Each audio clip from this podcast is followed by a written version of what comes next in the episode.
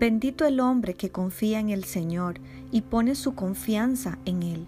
Será como un árbol plantado junto al agua, que extiende sus raíces hacia la corriente, no teme que llegue el calor, y sus hojas están siempre verdes. En época de sequía no se angustia y nunca deja de dar fruto. Jeremías 17 del 7 al 8.